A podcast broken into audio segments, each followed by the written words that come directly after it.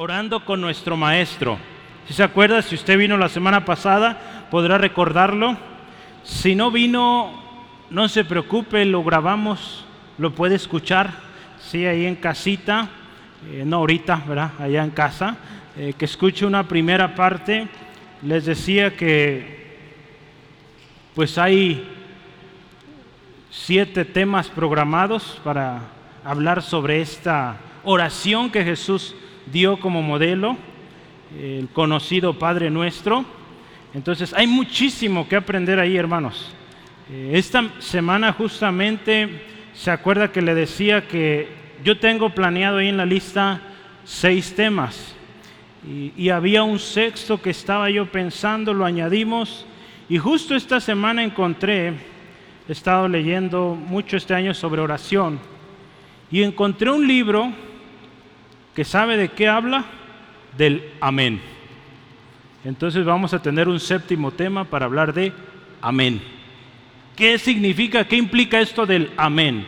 Si sabemos que significa así sea, se ha hecho, pero hay mucho alrededor de esta palabra tan sencilla, amén.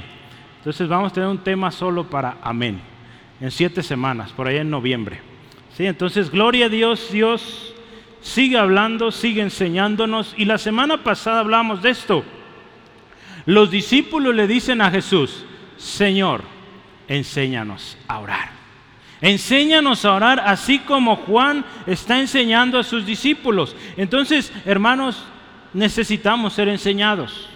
Le decía, no, importa el tiempo, eh, los años de experiencia, los años quizá en el Evangelio, hermanos, todos necesitamos aprender. ¿Sí? Y el que deja de aprender se estanca, ¿sí? Usted véalo en su profesión, en su oficio, lo que sea que usted haga, si deja de actualizarse, nos quedamos atrás, ¿verdad? Eh, empezamos a, a perder oportunidades de negocio o de aumentos porque nos atrasamos. Sí, en todas las áreas, hermanos, siempre hay algo nuevo que aprender. Y yo le animo, seamos de esas personas que nos gusta seguir aprendiendo. ¿Sí? No hay mejor aliento a la oración que leer, que escuchar, meditar y poner en práctica lo que Jesús, nuestro Maestro, enseñó.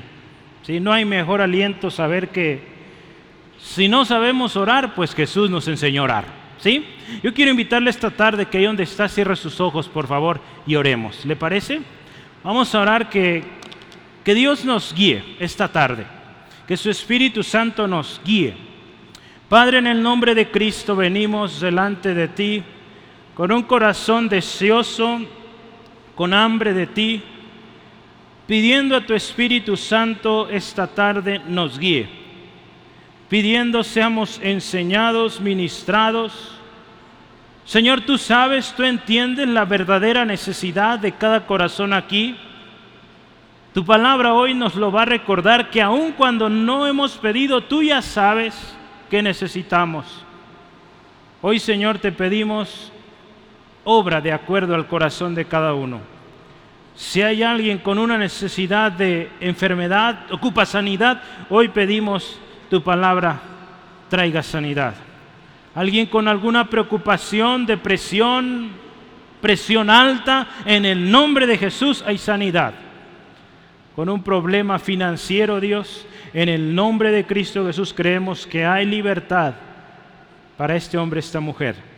Gracias Dios, porque confiamos en el Todopoderoso y ese eres tú, nuestro Padre. En el nombre de Jesús. Amén. En algo, hermanos, que parece mucho, muy distante, difícil y en ocasiones hasta cansado, que es la oración. Mucha gente así lo ve cansado, tedioso, basta con venir un viernes a las 6 de la tarde aquí al centro de Fe Angulo. ¿Cuántos vienen a la oración? Es algo que, que definitivamente cuesta, pero mire, Jesús tomó tiempo para enseñarnos cómo orar. Y, y, algo bien interesante es que Jesús no lo enseñó solo con palabras y les dijo, oren así, reciten esto, no, su misma vida enseñó cómo orar.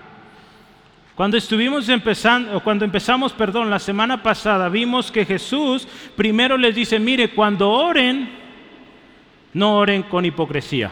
¿Se acuerda que vimos eso? No oren como esos hipócritas que hablan y quieren ser escuchados, buscan que haya testigos para que los escuchen hablar. No oren así, dice Jesús, ¿verdad? En el versículo 5 de nuestro texto. Jesús también enseñó, cuando ores, vea lo secreto ahí en tu cuarto, enciérrate, cierra la puerta, ponte a orar. Y tu Padre que ve, que escucha ahí en lo secreto, te va a recompensar en público. ¿De qué nos habla esto? De que cuando venimos a Dios en oración, habremos de quitar todo estorbo, hermano. Guardar este aparatito, ¿verdad? Por ahí que, que no moleste y que podamos concentrarnos a lo que vamos a orar, ¿sí? Hoy Jesús nos sigue enseñando. Yo quiero que leamos eh, para entrar en, en, calor aquí en, en la en la enseñanza, yo quiero que vean su Biblia, Mateo 6, versículo 5, y vamos a leer hoy hasta el 8. ¿Le parece? Dice así la palabra de Dios. Y cuando ores, no seas como los hipócritas, porque ellos aman el orar en pie en las sinagogas y en las esquinas de las calles para ser vistos por los hombres. Jesús dice, mire, de cierto os digo, ya tienen su recompensa. ¿Querían ser escuchados? Pues ya los escucharon. Vamos a ver el 6. Dice, mas tú, aquí nos habla a nosotros, cuando ores, entra en tu aposento y cerrada la puerta, ora a tu Padre que está en secreto. Y tu Padre que ve en lo secreto te recompensará en público. Gloria a Dios. Versículo 7. Y orando, no uséis vanas repeticiones como los gentiles que piensan que por su palabrería serán oídos. Dice así, no os hagáis pues semejantes a ellos, porque nuestro Padre que está, nuestro Padre, perdón, dice, sabe de qué cosa tenéis necesidad antes de que vosotros le pidáis. Vamos a meditar esta tarde en esto, hermanos, pero Jesús enseñó el Padre nuestro, pero antes de irse al contenido dio ciertas enseñanzas, ¿verdad? Ya veíamos, no orar con hipocresía, ir al secreto, y hoy vamos a hablar un par de cosas más, ¿sí? No usar vanas repeticiones, no hacernos como ellos, y que vuestro Padre o nuestro Padre sabe de qué tenemos necesidad, ¿sí? Mire, Hechos 2.42, yo quiero que lo vea. Abra su Biblia, por favor. Todavía estamos en introducción. A veces esos textos no los pongo ahí, pero Hechos 2.42. Yo quiero que vea, la iglesia, la primera iglesia, la iglesia primitiva, tenía algo en lo cual perseveraban. Dice la palabra de Dios, y perseveraban, primero dice, en la doctrina de los apóstoles, en la doctrina. Perseveraban también en la comunión unos con los otros Segunda cosa. Tercera cosa, y en el partimiento del pan. Y número cuatro, perseveraban en las oraciones. Esto es algo en lo cual los discípulos, la iglesia que inició, perseveraba. Eh, John MacArthur y Richard Mayue tienen un libro por aquí así de grueso. Es un compendio de teología bíblica. El libro se llama Doctrina Bíblica y dice esto. Este texto que acabamos de leer explica que la iglesia primitiva también se dedicaba a las oraciones. Al reconocer la necesidad de la sabiduría y de las asistencias divinas, los creyentes se caracterizaban por un compromiso incesante con la oración colectiva. Esa misma prioridad, hermanos, debería ser hoy, ya que los creyentes dependen del cuidado providencial y del poder soberano de Dios. Las congregaciones, escuche esto, las congregaciones o las iglesias que no logran tener comunión con el Señor a través de la oración, se caracterizan, ¿sabe por qué? Por iglesias débiles, iglesias apáticas, las que no oran. Hermano, yo oro que Centro de Fe Ángulo no sea así. Que Centro de Fe Ángulo sea una iglesia fuerte, que no sea apática porque está orando por eso tenemos un equipo de oración que está orando, intercediendo. Por eso tenemos veladas de oración. Por eso nos reunimos antes de empezar la reunión o el culto. Oramos porque queremos una iglesia firme, fiel, activa. ¿sí? Hoy nuestro Maestro, nuestro Señor primeramente Jesús, nos enseña a orar. Queremos ser una iglesia fuerte, diligente, activa, que da gloria a Dios, pues vamos a orar. Tenemos que orar. Y yo le quiero hacer esta pregunta. ¿No sabes orar? Pues hoy pon atención. Nuestro Señor y, Salvador y Maestro Jesús nos va a enseñar. ¿Sí? Entonces, eh, yo creo, hermano, y estoy seguro que este año, si usted ha venido por lo menos una vez este año, no tiene excusa para decir yo no sé orar, porque todo el año hemos hablado de oración. ¿sí? Entonces, si un día usted va delante de la presencia de Dios y Dios le dice, ¿por qué no oraste? No vaya a decir que no sabía, ¿eh? porque hemos hablado mucho de oración. ¿sí? Gloria a Dios, vamos adelante. Dice primero la palabra de Dios, no usen vanas repeticiones. Es interesante esto, ¿verdad? No usen vanas repeticiones. Cuando ores, dice ahí Jesús, o cuando oren, dice, no usen vanas repeticiones. Estamos aprendiendo a orar del Maestro. Hemos visto que la oración sucede tanto en lo privado, pero también en lo público. ¿Sí? Dado el contexto anterior, el versículo 6, estamos hablando de esa oración que es en lo secreto, en lo privado. Pero el modelo que Jesús enseñó, el Padre Nuestro, también es para usarlo en el público o en la oración pública. Porque si usted se fija cómo empieza el Padre Nuestro, Padre Nuestro, no empieza Padre mío. Padre Nuestro. Creo que Jesús también da un sentido ahí de que esta oración es para orarse juntos. O es un modelo que nos va a servir para todos. ¿Sí? Entonces, gloria a Cristo por esto. Juan Calvino en su libro Instituciones o Institución de la Religión Cristiana, él decía esto. En primer lugar, cuando Dios nos manda a orar, Dios entra en un proceso en contra de aquel que se revela, que aquel que no ora.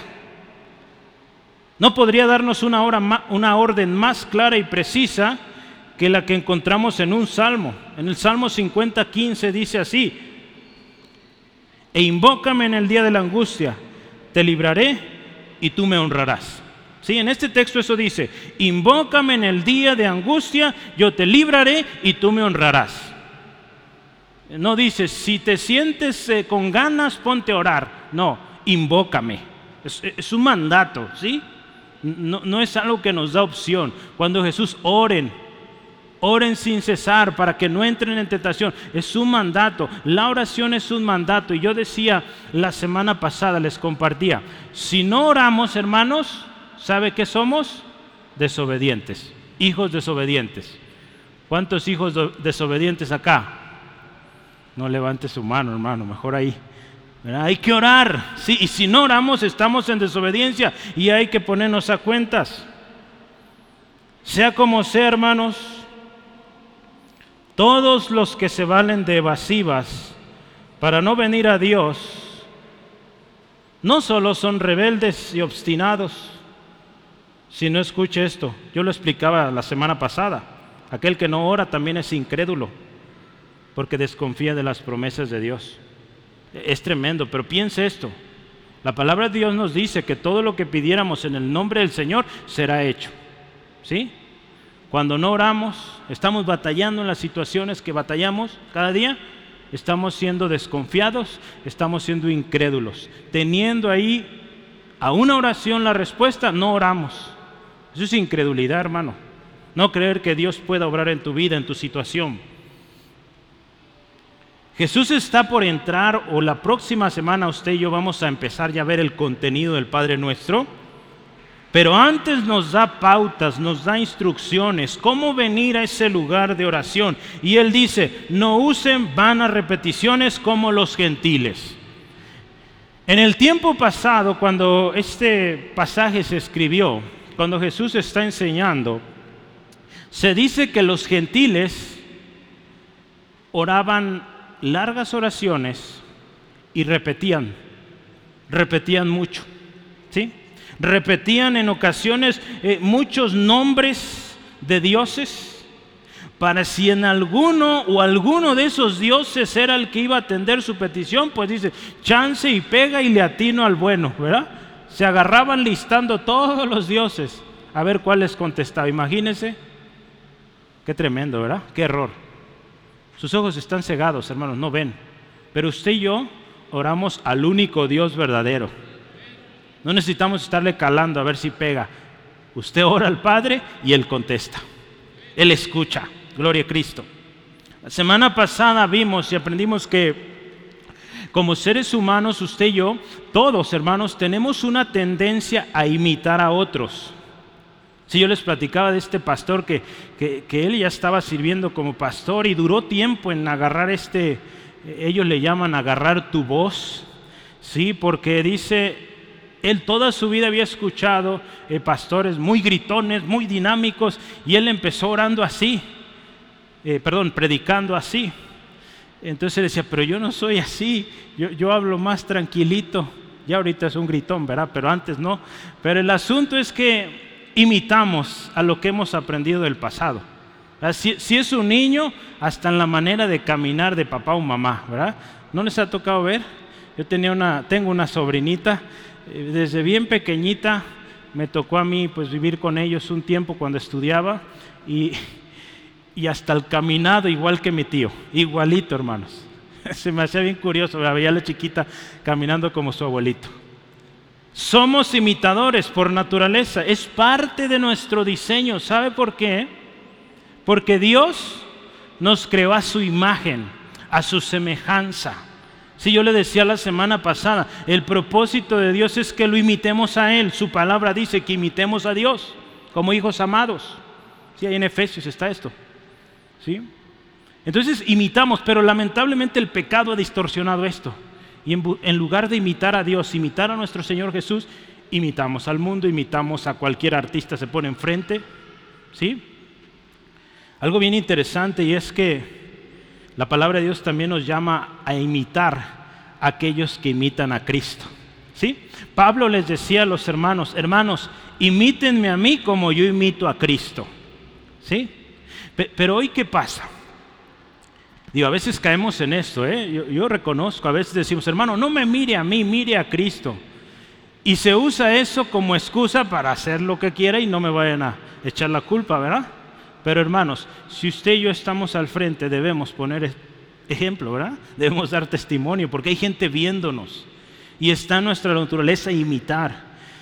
Entonces, hermanos, si usted Dios le ha puesto cabeza de un hogar, cabeza o líder en un ministerio, pongamos ejemplo. Si hablamos de oración, pues que la gente nos vea orando. ¿Sí? ¿Sí, amén? Que nuestros hijos nos vean orando, para que ellos quieran imitar esto. La semana pasada hablamos de los, de los hipócritas que oran con hipocresía, que buscan testigos, decía Calvino en su oración. Pero ahora vamos a ver que Jesús también nos dice que no seamos como los gentiles es común, hermanos, el uso de repeticiones. Pero sabe, tenemos que entender una cosa. Dios nos dice aquí en su palabra, esta palabra revelada, cuando oren, vamos a verlo otra vez, versículo 7, no usen, dice, vanas repeticiones. Y, fíjese, no debemos confundir esto de, eh, de, repeticiones con la perseverancia, porque hay un problema. A veces la gente eh, confunde esto de repetir con perseverancia. ¿sí? Cuando hay una petición, perseverar es estar ahí cada día, Señor, aquí está mi caso. Señor, otra vez, aquí estoy. La situación sigue, eso sí. Y Jesús lo enseñó en Lucas 18.1. Dice, Jesús enseñó sobre la necesidad de orar y orar sin cesar. Habla la historia de una mujer que está intercediendo, intercediendo hasta que el juez contesta. Entonces, eso no lo confundamos con repeticiones. De esas repeticiones no se trata. ¿Sí? Dios, Juan Calvino decía esto, Dios no prohíbe perseverar en la oración y volver a empezar de manera extensa y frecuente, pero nos enseña que no esperemos obligar a Dios a conceder lo que pedimos por importunarle con una vana palabrería. como si a fuerza de palabras pudiese dejarnos, dejarse influenciar. Porque si se fija entre hombres o entre nosotros, a veces hay gente que está duro y duro y duro y duro con algo, ¿verdad? Y hasta que cedemos. Hay gente que viene hacia Dios, hermanos, y trae repeticiones y sabe que eso no agrada a Dios y piensa que por más veces que lo diga Dios va a contestar. No, hermanos, Dios no va a contestar una oración que va en contra de su voluntad. Y si sucede aquello es porque nuestra obstinación eh, pues hizo que sucediera, no porque Dios esté obrando. ¿sí? Yo lo he dicho, nuestra terquedad también consigue cosas y no necesariamente es Dios. El texto que hoy vemos dice, y al orar, nueva versión internacional dice, y al orar no hablen solo por hablar. Cuando hablen, no hablen por hablar como lo hacen los gentiles, dice acá. La versión estándar en inglés dice, do not heap up phrases as the Gentiles. Que dije, sabe. Pero dice que no, no llenen de palabras o no se llenen de palabras. Cuando oren no se llenen de palabras huecas como los gentiles. Otra versión me gustó, nueva traducción viviente, dice, no parlotíes de manera interminable como lo hacen los gentiles. Otra más, deme chance. Traducción lenguaje actual dice, no usen muchas palabras como lo hacen los que verdaderamente no conocen a Dios. Hermanos, hemos aprendido esto, conocer a Dios nos va a llevar a orar como a Dios le agrada, si usted y yo conocemos a Dios. Alguien que no conoce a Dios, ¿qué hace? Agarra un librito de oraciones y repite y repite y repite y repite y repite y hasta que piensa que así va a contestar Dios. No contesta Dios repeticiones. Él ve el corazón, cómo está nuestro corazón, hermanos. En nuestro primer curso de discipulado de vida cristiana que llevamos aquí en Centro de Fe Angulo, Enseñamos a vivir por fe. Y una de las cosas o significados de vivir por fe es esto. Vivir por fe significa crecer en la confianza puesta en Dios a medida de que nuestro conocimiento de Él aumenta. ¿Qué significa esto? A medida que usted conoce más a Dios, tenemos más fe, más confianza en Él. Por eso, hermanos, le invito, ore, lea la palabra, conozcamos más a nuestro Dios vivamos en comunión con Él. Y sabe, nuestra fe, nuestra confianza en Dios va a aumentar. ¿Y qué va a suceder? Vamos a ver cosas más grandes, más poderosas de parte de Dios. ¿Sí? La palabra de Dios dice que su pueblo perece por falta de conocimiento. El otro día estaba escuchando una, una mujer, ella dio una conferencia y ella decía, una de las cosas más tremendas, y yo creo que usted lo sabe, en México, hermano, tenemos un problema, problema grande y es que no leemos. ¿Sí? Reconozcámoslo, hermanos. Somos mexicanos, yo soy mexicano y reconozco que no nos gusta leer, ¿verdad? Hay que leer, hermanos. Hace falta mucho, mucho. Si el pueblo mexicano leyera más, otro sería nuestro país. Tan simple como es leer. Tan simple. ¿sí? ¿Qué le parece si empezamos a leer un poquito más? Y en especial leer la palabra. Empiece por ahí. Yo les he platicado, mi abuelita aprendió a leer en la Biblia. ¿Sí? Es algo bonito, ¿verdad? Hay gente que lo único que lee es la Biblia. Gloria a Dios. Buena lectura. Sabios, sabias, aquellos que leen la palabra. ¿Qué dice el texto aquí? No, no usen vanas palabrerías o vanas repeticiones, perdón, como los gentiles, que piensan que por su palabrería serán, eh, serán oídos, perdón. Esta es la mentalidad del mundo, hermano, y de muchas religiones. Entre ellas, hermanos, tenemos algo cercano. Muchos, hermanos, rezos, repeticiones, lo mismo, lo mismo, eh, cien veces esto y vas a recibir respuesta. Repite esto tantas veces y vas a recibir. Mire, yo me puse a investigar un poco, el catolicismo tiene esto. Repite tantos Padres Nuestros, tantos Aves Marías y... ¿No es esto lo que enseñó Jesús, hermanos? Él dio un modelo, no es para que vivamos repitiendo esto, nos dijo cómo. ¿Sí? Mire, el budismo usa esto también, no, no solo es catolicismo, el budismo también. Eh, usan una cosa que se llama el japa mala, eh, no sé si ha visto esos collares de muchas bolitas, ¿sí? Y usan esas bolitas para ir contando las veces que han orado o que han rezado. En el Islam está el mashaba, mashbaba, mashbaha, perdón, mashbaha. También tienen eso, ¿sí? Entonces, pero esto es repetición. ¿Sí? Lo tienen para ayudarse a repetir. Hermanos, Dios quiere escuchar tu corazón. Cuando tú ores, ora de acá, de tu corazón. Que Dios te escuche. ¿Qué sientes, hermano? Como platicaríamos, verá como cuando, cuando enseñamos a los niños a orar, les decimos, orar es platicar con Dios. No hay que complicarnos la cosa, hermanos. Orar es platicar con Dios, simple. ¿Sí? Con tus palabras, platica con Dios. Hoy Jesús nos va a enseñar eh, las próximas semanas también qué tipo de plática puedes tener con Jesús para que sea exitoso, ¿sí? Entonces vale la pena, platique con Dios, hermano, hermana. Dígale a su compañero, platica con Dios, más seguido. si ya platicas, hazlo más seguido. Eh, Juan Calvino decía esto, esta batología, batología es repetición que está tan de moda actualmente en el papado, así le llamaba él a la iglesia que predominaba en aquel tiempo, dice, tiene una misma fuente, viene de donde mismo. Los unos, dice, pasan tiempo balbuceando muchas Ave Marías, repitiendo cien veces el rosario. Los otros, dice, como los canónigos, los canónigos eran como los asistentes de los cardenales y menciona aquí esto, investigué hermanos, no encontré mucho, dice los cucarachas, no sé por qué le llamaban así, esto hace ya cientos de años. Algunos dicen que los cucarachas eran los, eh, políticos, sabe, será cierto, no sé, no me consta, pero así decía Juan Calvino, dice, estos dice, releyendo su liturgia día y noche, hablando entre dientes sus rezos, Dice, sacan un exagerado provecho de su función entre el pueblo, porque sabe, cobraban por esto. Iba la gente afligida, quizá porque habían hecho algo muy mal, hermanos, y iban y le decían, ok, muy bien, pues te toca tanto, y esta es tu penitencia. Y era algo tremendo, hermano, mucho negocio estaban haciendo de esto.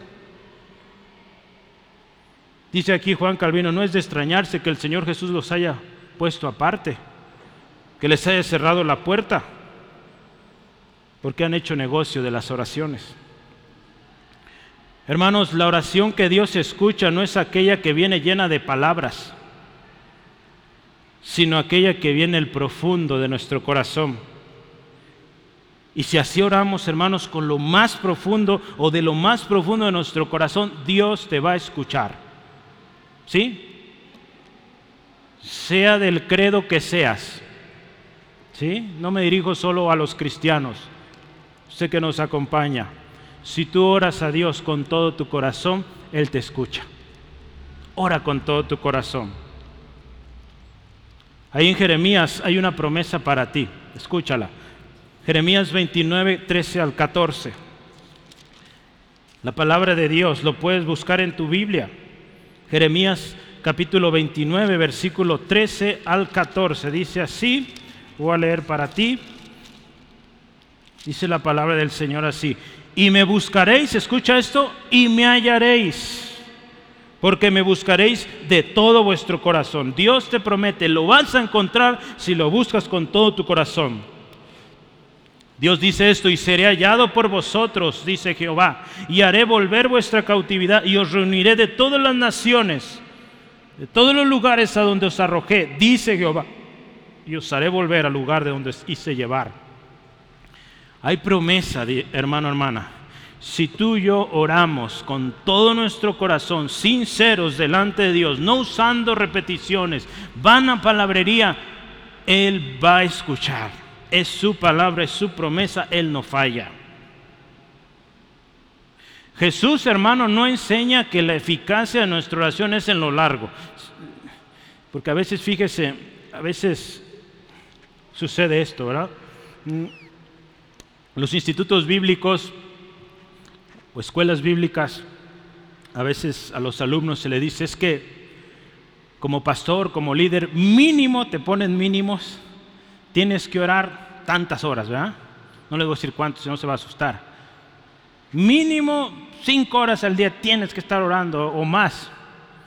Porque Jesús oraba muchas horas, sí, Jesús oraba muchas horas. Pero sabe, a veces este tipo de enseñanza, yo entiendo, quieren animar a los estudiantes a, orar y a orar con ganas.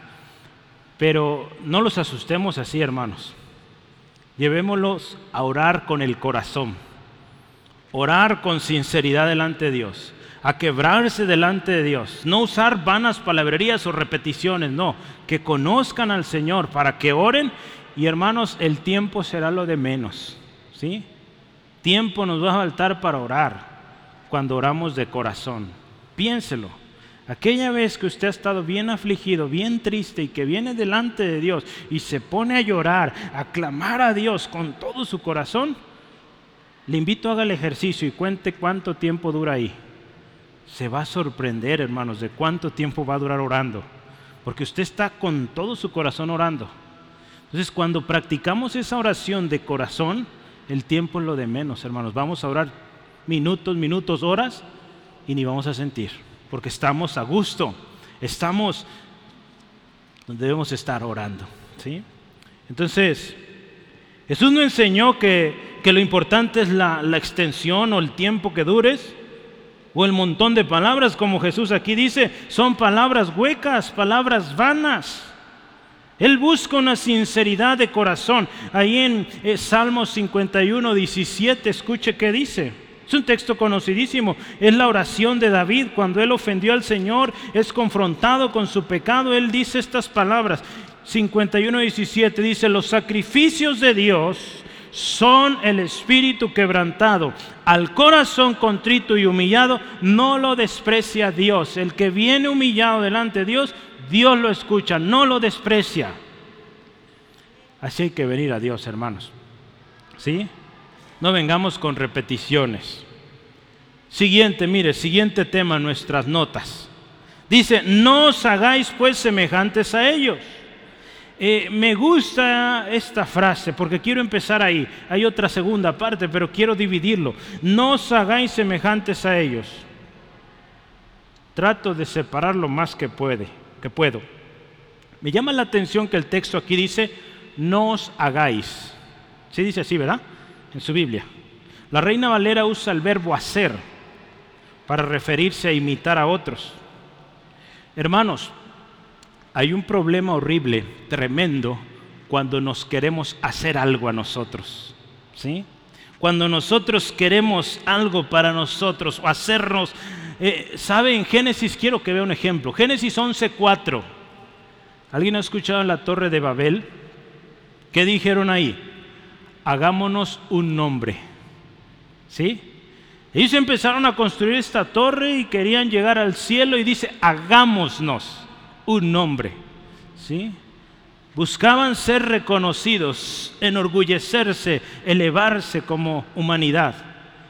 ¿Qué vino hizo Dios ahí? Los confundió y aquella obra se acabó. Se tuvieron que dispersar. ¿Sí? Cuando el hombre dice, hagámonos, como aquí. Dice, no se hagan, no se amolden. Cuando hablamos de la oración, hermano, debemos ser muy cuidadosos y no seguir a los demás, sino seguir el patrón que la Biblia nos enseña. En otras palabras, orar como Dios dice. ¿Sí? Yo les he dicho, no hay mejor manera de orar que orar la palabra de Dios. Ahí no hay falla, hermano. El otro día les platicaba a los hermanos en el equipo, no sé si lo mencioné acá, pero eh, me tocó ir a una reunión de pastores y, hermano, sinceramente, pues ya llevo cuatro años en esto, gloria a Dios, pero me sentí muy nervioso para orar, porque eran puros pastores y puros pastores viejitos de muchos años, y ¿qué voy a decir yo? Puro pastor y orar de pilón por ellos. ¿Cómo le voy a hacer? Dios me dijo lo mismo, esto, ora la palabra. Entonces agarré mi Biblia temblando y empecé a orar y en cuanto empiezo a leer, hermano, una fortaleza de Dios para orar y gloria a Dios pude orar. ¿Sí? Hay que orar la palabra de Dios, hermanos. Por eso yo siempre que voy a orar llevo mi Biblia para saber qué orar, ¿sí? Y si usted ora la palabra, va a ser efectivo, hermano. ¿Sí? Sí, amén. Oremos la palabra. dice aquí la palabra de Dios, no se hagan, no se amolden. Dice, no sean semejantes a ellos. ¿Quiénes son ellos? Si usted va un texto atrás, está hablando de los gentiles. ¿sí? Dice, no se hagan como ellos, no sean semejantes a ellos. Creo que podemos usar Romanos 12.2 para esto. Romanos 12.2, lo voy a leer en otra versión, nueva traducción viviente, dice, no imiten las conductas ni las costumbres de este mundo, más bien dejen que Dios los transforme en personas nuevas al cambiarles la manera de pensar. Entonces aprenderán a conocer la voluntad de Dios para ustedes, la cual es buena, agradable y perfecta. Me gustó esta versión. Porque dice, no imiten las conductas. ¿Sí? No se amolden. La palabra de Dios eso nos dice, hermano, no seamos como ellos. La gente o el gentil ora así, porque no conoce la verdad, hermanos. Repite, repite lo que le dicen, repite esto cien veces y, y listo, porque no sabe más, no conoce la verdad sus ojos están cegados y siguen a ciegos. La palabra de Dios dice, ¿verdad? Ciegos que guían a otros ciegos. ¿En qué va a resultar eso? Pues yo creo que nada bueno, ¿verdad? Pero sabe, hermano, hermana, usted y yo conocemos la verdad de Dios. Hermanos, usted y yo conocemos la verdad de Dios. Tenemos que orar conforme a la verdad de Dios, la verdad que hace libres. Sí, amén. Conoceréis la verdad y la verdad te hará libre. Y si no conoces la verdad hoy, ven a Cristo. Cristo es la verdad y la vida. Él es el camino, la verdad y la vida. Si tú conoces la verdad, tú puedes orar sin necesidad de repetir. Porque tú vas a conocer a Dios y vas a saber cómo dirigirte a Él. Hermanos, nuestra, eh, nuestra oración necesita ser auténtica. Cuando David, hermanos, en el Salmo 51 está quebrantado delante de Dios, él entiende esto, que Dios ve el corazón, no ve las muchas palabras, Él ve el corazón del orador o del que ora. En Salmo 51, 6 dice así la palabra de Dios, tú quieres que yo sea sincero, por eso me diste sabiduría. Esto es traducción lenguaje actual. Wayne Grudem escribió un libro teología sistemática, está así de grueso. Eh, dice, si estuviéramos realmente convencidos de que la oración cambia la manera en que Dios actúa y que Dios en efecto produce cambios asombrosos en el mundo en respuesta a la oración, como la Biblia lo enseña, oraríamos mucho más. Si oramos poco, hermanos, es probable o es probablemente porque en realidad no creemos que la oración logre gran cosa.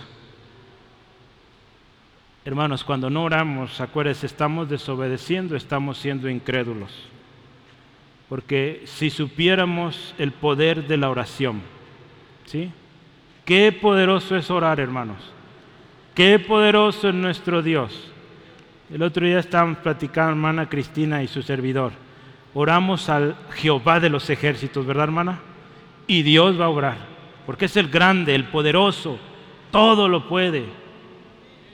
Entonces, si no estamos orando, ¿qué pasa, hermanos? Nuestro Padre sabe de qué tenemos necesidad. Esto es hermoso, hermanos. Jesús ya se empieza a acercar a la oración. Pero vea qué dice Jesús. Hermano, Jesús te dice esto tu Padre, Él ya sabe qué necesitas. Dígale a su hermano, tu Padre ya sabe qué ocupas. ¿Sí? Él ya sabe, hermano, nuestro Padre sabe, nuestro Padre sabe, Él conoce cuál es tu necesidad. La palabra de Dios ahí en Marcos 4:22 dice, porque no hay oculto que no le haya de ser manifestado, ni escondido que no le haya de salir a la luz. Dios lo sabe todo. ¿Y, sabe cómo llamamos a esta cualidad de Dios? De que Dios sabe todo, es omnisciencia. Dios lo sabe todo. ¿Sí? Así como Dios es omnipotente o todopoderoso, Dios es omnisciente. Él todo lo sabe. Y si Él todo lo sabe, hermanos, yo creo que haríamos bien en orar al que todo lo sabe. ¿Sí? Porque sabe lo que es mejor para usted.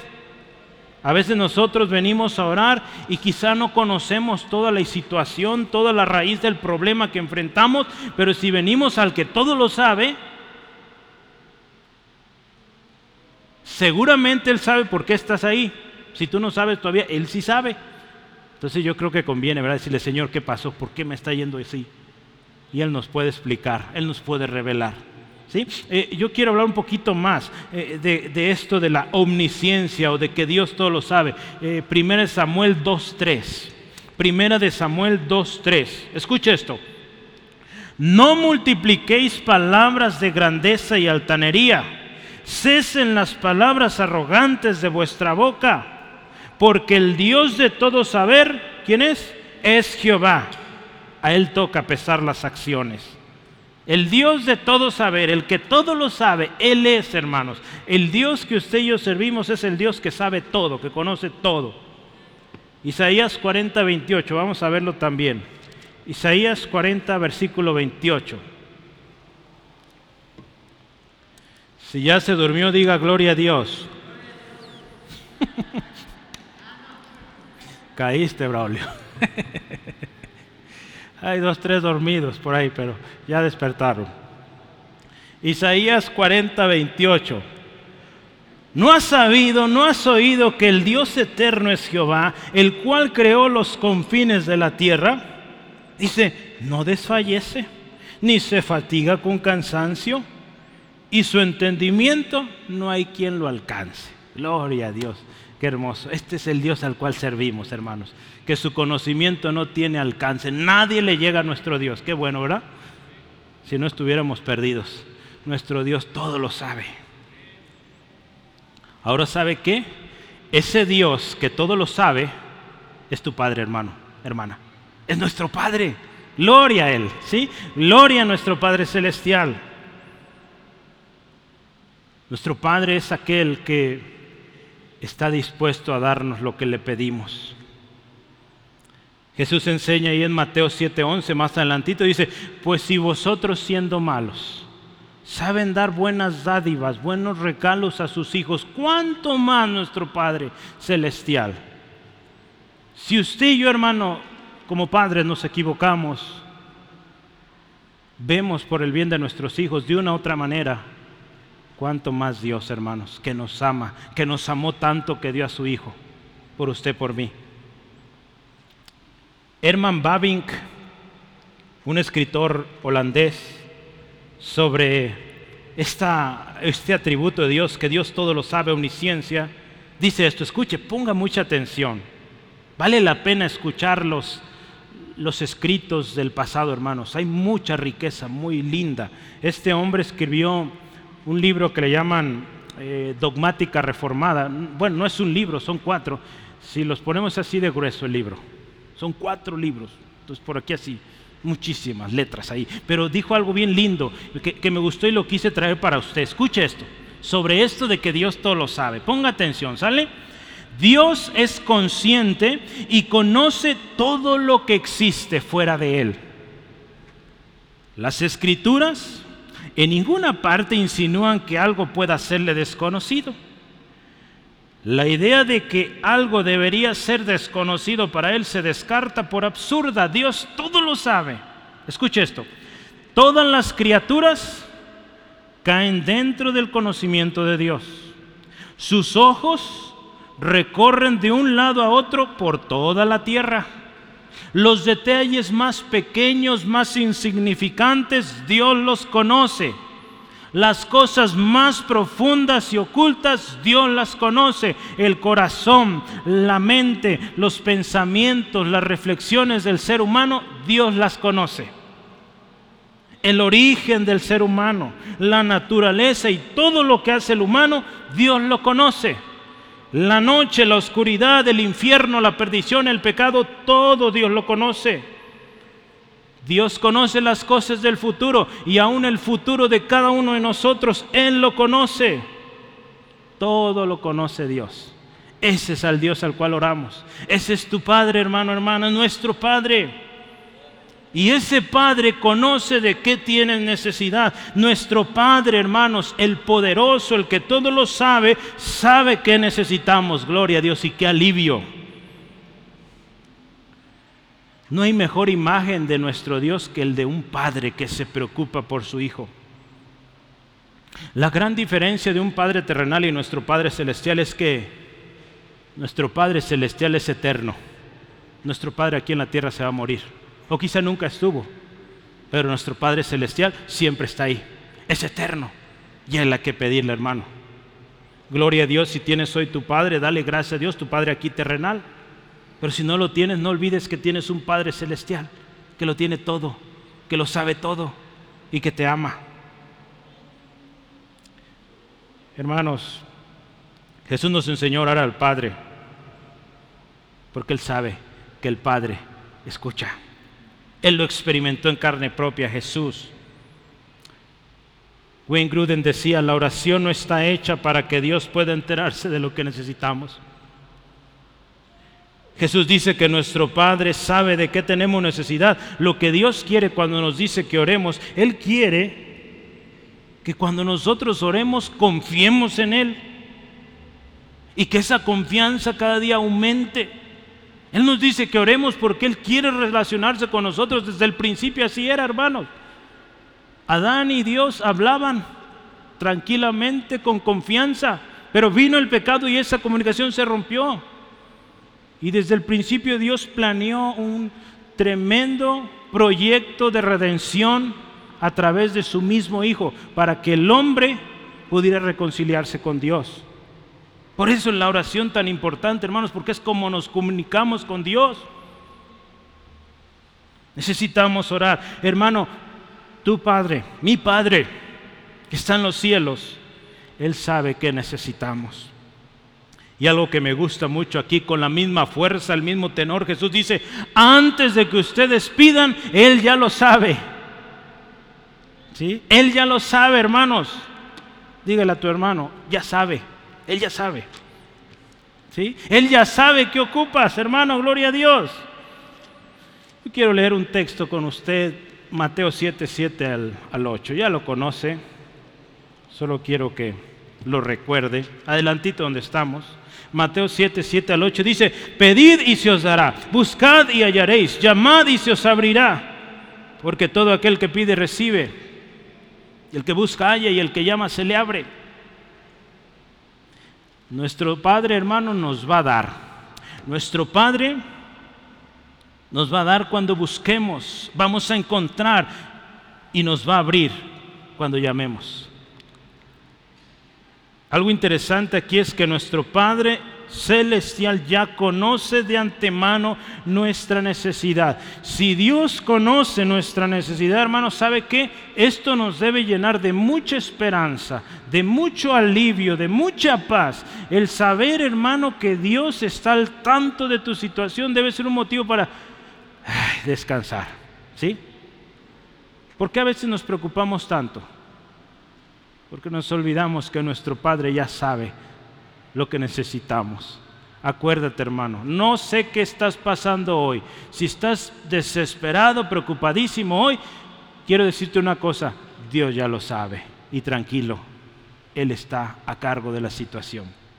Ponte a orar, dale gracias, porque Él es tu Padre y está al tanto. Y Él va a obrar de la mejor manera para tu bien. ¿Sí? Créelo, mi hermano. Él sabe de qué tiene necesidad antes que lo pidas. Él sabe de qué tenemos necesidad. Gloria a Dios porque no estamos solos. Aun cuando nuestra humanidad, hermanos, pensemos qué es lo mejor y pidamos quizá a veces así, decimos, Señor, yo quiero esto. Sabes, tu Padre sabe qué necesitas. En muchas de las ocasiones va a ser muy diferente lo que estés pidiendo, pero qué bueno que Él sepa qué ocupas, qué ocupo yo. Porque si, si Dios nos diera, ¿verdad? Los padres de hoy también dicen eso, hijo, si yo te diera todo lo que quieres, ¿cómo estarías? Yo creo que Dios no lo dice así, ¿verdad? Pero si Él nos diera todo lo que pidiéramos, hermano, qué tremendo, ¿verdad? ¿Dónde estaríamos hoy? No estaríamos aquí, hermanos. ¿sabe dónde estaríamos? Lejos de Dios seguramente. ¿sí? Porque aquellas cosas que queremos es lo que nuestra carne quiere. ¿Y qué hace eso? Nos aleja de Dios. El Padre nos quiere cerca. Él quiere que tengamos comunión con Él. Él quiere que cumplamos el propósito con el cual nos creó. Él quiere que lleguemos al final de nuestras vidas como Él lo planeó. Y por eso nos dice que oremos. Él ya sabe que necesitamos. No se trata entonces de decir, oye, si mi padre ya lo sabe, entonces ¿para qué le pido?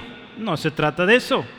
Recordemos que desde el principio Dios ha mostrado, lo mencioné hace un momento, Dios busca la comunión con el hombre. Y cuando esta comunión se vio obstruida o, bloqueada por el pecado, Él hizo un plan de redención. Y no le cayó por sorpresa porque Él ya sabía, porque Él es omnisciente. ¿sí? Gloria a Él. No dijo, ay, este hombre tan pecado, pues ya ni modo, deja acomodo esto. No, Dios no es así. Dios ya sabía que el hombre iba a caer, hermano. Y desde el principio dio un plan, ¿sí? Para que nos reconciliemos con Él. Gloria a Él. Recordemos que Él busca comunión. Por eso Cristo vino y dio su vida para que usted y yo tengamos reconciliación y hoy usted y yo podamos venir al trono de gracia con confianza. Hebreos 4:16, acercámonos confiadamente al trono de gracia. Ahí vamos a obtener socorro. Hermano, yo quiero decir esto aquí es que no pongamos más excusas para orar. Nuestro Padre que está en los cielos, quiere y busca que nos relacionemos con Él a través de la oración. Y sí, nuestra oración también tiene peticiones. ¿Sí? ¿Se acuerdan? Hemos aprendido mucho sobre orar. ¿Qué incluye nuestra, nuestra oración? Oramos al Padre primeramente. ¿Sí? ¿Qué más incluye? Pedir perdón, ¿se acuerda que aprendimos? ¿Qué más incluye? Adoración, ¿sí? Alabanza a nuestro Señor. ¿Qué más? peticiones, ¿sí? Pedimos a Dios, ¿por qué no, hermanos? Es nuestro Padre. Imagínese, Evan va a ir creciendo y va a pedir a papá algo. Aguas, ya vas a tener dos. Pero gloria a Dios, tienen a su papá, que va a proveer y se va a esforzar por darle lo mejor a Evan y a Jafet. ¿Sí? Así nuestro Padre, hermanos. Él nos ama, todo lo puede, todo lo sabe y nos dará lo mejor. ¿Sí, amén? Quiero cerrar. Cuando oremos, no usemos vanas repeticiones, como aquellos que no conocen a Dios, que no conocen la verdad. Hermanos, usted y yo conocemos la verdad, conocemos la verdad que trae libertad. Tenemos que orar. No orar, acuérdese, es desobediencia. Y recuerde esto, no se trata de las muchas palabras. Cuando tú amas a tu Padre, el tiempo es lo de menos. Vas a dudar un montón de tiempo y ni cuenta te vas a dar. Que a lo mejor vas a tener que poner alarma porque tienes que irte a trabajar, ¿verdad? Pero, pero hermano, cuando, cuando hay ese amor a Dios, esa pasión por Dios, el tiempo pasa y ni lo sentimos. Hermanos, la palabra nos dice, no nos hagamos semejantes a ellos. Dios nos hizo únicos. Dios te hizo único, hermano, hermana. Tienes tus propias necesidades ora por ellas, que Dios provea, que Dios obre en tu vida. Y, si es algo bien difícil, dile Dios, ¿qué quieres que yo aprenda aquí? Yo sé que tú eres mi padre y me vas a ayudar a salir de esta, pero quiero salir con aprendizaje. Si fue que yo metí la pata y por eso estoy así, pues ayúdame a acomodarme. ¿Sí? Amén. Yo, yo lo he hecho un montón de veces, hermanos. Porque, vaya, muchas veces estamos ahí por desobediencia errores que cometimos, malas decisiones. Pero hermanos, el Padre que te ama sigue amándote. Pero Él quiere que oremos, que nos acerquemos a Él. Gloria a Dios, hermano, nuestro Padre sabe de qué cosas tenemos necesidad. Él solo requiere que como hijos nos acerquemos a su presencia y le pidamos con confianza. Entre más conocemos a nuestro Padre, nuestro Padre Celestial, más vamos a confiar en Él. Más vamos a confiar en Él. Y mientras más confiamos en Él, mayores cosas haremos. porque nuestro Padre estará, siempre está con nosotros y viviremos, esto es precioso, conforme usted conoce más a Dios, confía más en Dios, va a vivir la vida plena que Cristo vino a dar, hermanos. Muchos no están viviendo hoy la vida plena porque no oran, porque no confían en Dios, ¿sí? Si confiáramos un poquito más, Jesús dijo un granito de mostaza, algo pequeñito. Si confiáramos así, hermanos, otra cosa sería. Hagamos un esfuerzo, hermanos, y busquemos más a Dios, oremos más. Haga de esto un hábito. Yo lo he estado trabajando por años. No es fácil, pero se puede. ¿sí? Empiece a dedicar tiempo. Por eso yo les animo a la gente que sirve aquí en la iglesia, a mis hermanos, les digo, hermanos, ponga una fecha, un horario específico, a qué hora va a orar, a qué hora va a leer diario. ¿sí? Póngale hora. Porque si tiene un relajo ahí, no tiene orden en su, en su oración, en su lectura en la palabra, no se va a formar un hábito. Pero si usted se pone ese, hoy o cada día a las 6 de la mañana me levanto y me pongo a orar, me pongo a leer, va a costar un montón, créame, ya lo viví, pero se puede, se puede y, se va a formar un hábito y después va a ser tan natural, ¿sí? Que a veces eh, dormirá dos, tres horas porque tuvo mucho trabajo, lo que sea, pero a la horita de siempre se despierta porque usted tiene una cita con su Padre. ¿Sí, amén, hermanos? Hágalo, lo invito tiene mucho beneficio. Hermano, hermana, vamos a orar más. Vamos a ver la gloria de Dios, pero hay que orar más. Hay que buscar a Dios. Ya. Amigo, amiga, tú también, tú también estás a una oración, a una oración de fe. Amigo, amiga, si tú oras hoy, con todo tu corazón, pidiéndole a Dios que te perdone, que te restaure, Él te perdona, Él te restaura. ¿Y sabes qué hace? Te hace hijo. ¿Sí? A todos los que creen en Jesucristo, dice, les dio el derecho de ser hijo. Si hoy tú has sufrido de un padre terrenal, o has escuchado de este padre que todo lo sabe y quieres tener este padre, pues sabes una oración con todo tu corazón, diciéndole que estás separado de Él, que lo necesitas, que reconoces que has fallado, que has pecado, Él te escucha, Él te perdona y Él te da una vida nueva como hijo. Y ahora sí, puedes orar al Padre y decirle, Padre, ayúdame. Yo quiero invitarte, oremos ahí donde estás y, y meditemos estas palabras y oremos conforme a ellas. Dios, gracias esta tarde preciosa. Damos gracias por tu palabra viva. Hoy tu palabra es directa y adecuada para todos. Gracias Dios porque a cada uno nos hiciste únicos. Por lo tanto podemos ser auténticos Podemos venir a nuestro Padre Celestial, orar, saber que Él nos escucha y que no necesitamos repetir oraciones de alguien más. Podemos orar con nuestro corazón, con lo que sentimos, con nuestras palabras y el Padre nos escucha. Gracias Padre Eterno. Gracias Dios porque podemos venir delante de ti y expresar nuestras necesidades con la confianza de que nos escuchas. Señor, hemos aprendido en esto a estar a cuentas. Hoy te pedimos perdón. Te pedimos perdón por aquellas veces que hemos sido incrédulos, que no hemos orado lo suficiente. No por el tiempo necesariamente, sino porque ni siquiera hemos orado. Perdónanos, Dios. Porque así como necesitamos el alimento, el agua para vivir, necesitamos de la comunión con el Padre y esta comunión es a través de la oración. Hoy, señores, queremos estar a cuentas. Y ruego, Padre, que en cada uno de nosotros seamos hijos que imitan a su Padre como hijos amados. Tu palabra lo dice. Hoy, hermano, hermana, quiero dirigirme a usted que está batallando con algo. Usted aprendió hoy que el Padre sabe su necesidad Quizá ya la has dejado de decir al Padre, pero hoy te invito, hazlo una vez más. De esa repetición no habla aquí Jesús, ya viste de qué hablaba Él.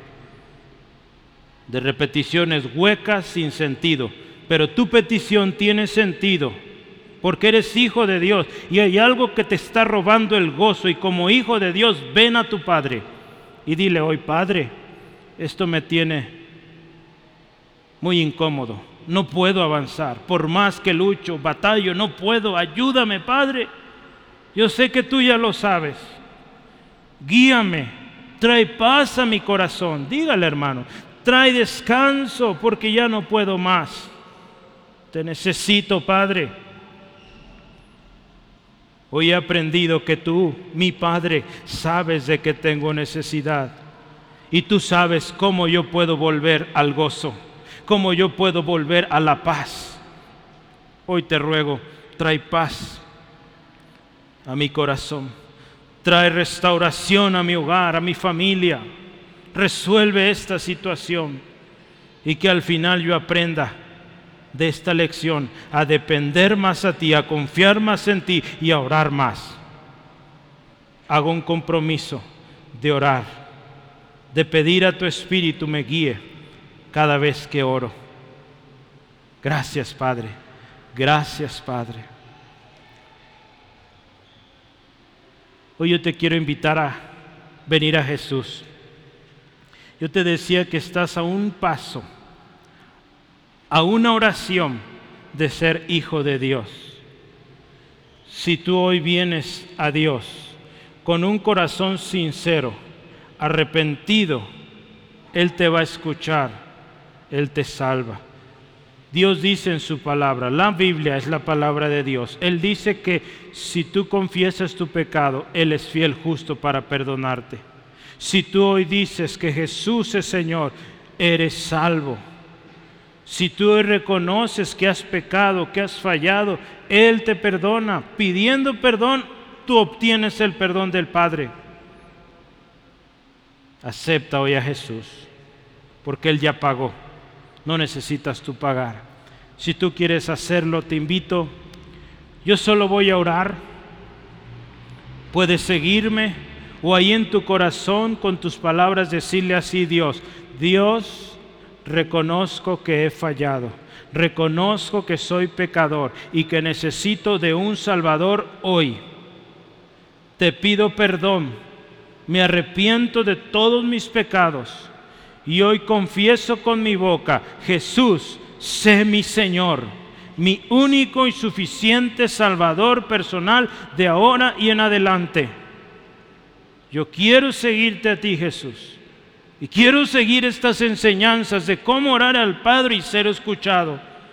Gracias Jesús, porque hoy me permites, a través de tu sacrificio en la cruz, ser un hijo de Dios. Te alabo, hoy y siempre, en el nombre de Jesús. Amén, amén, gloria a Cristo.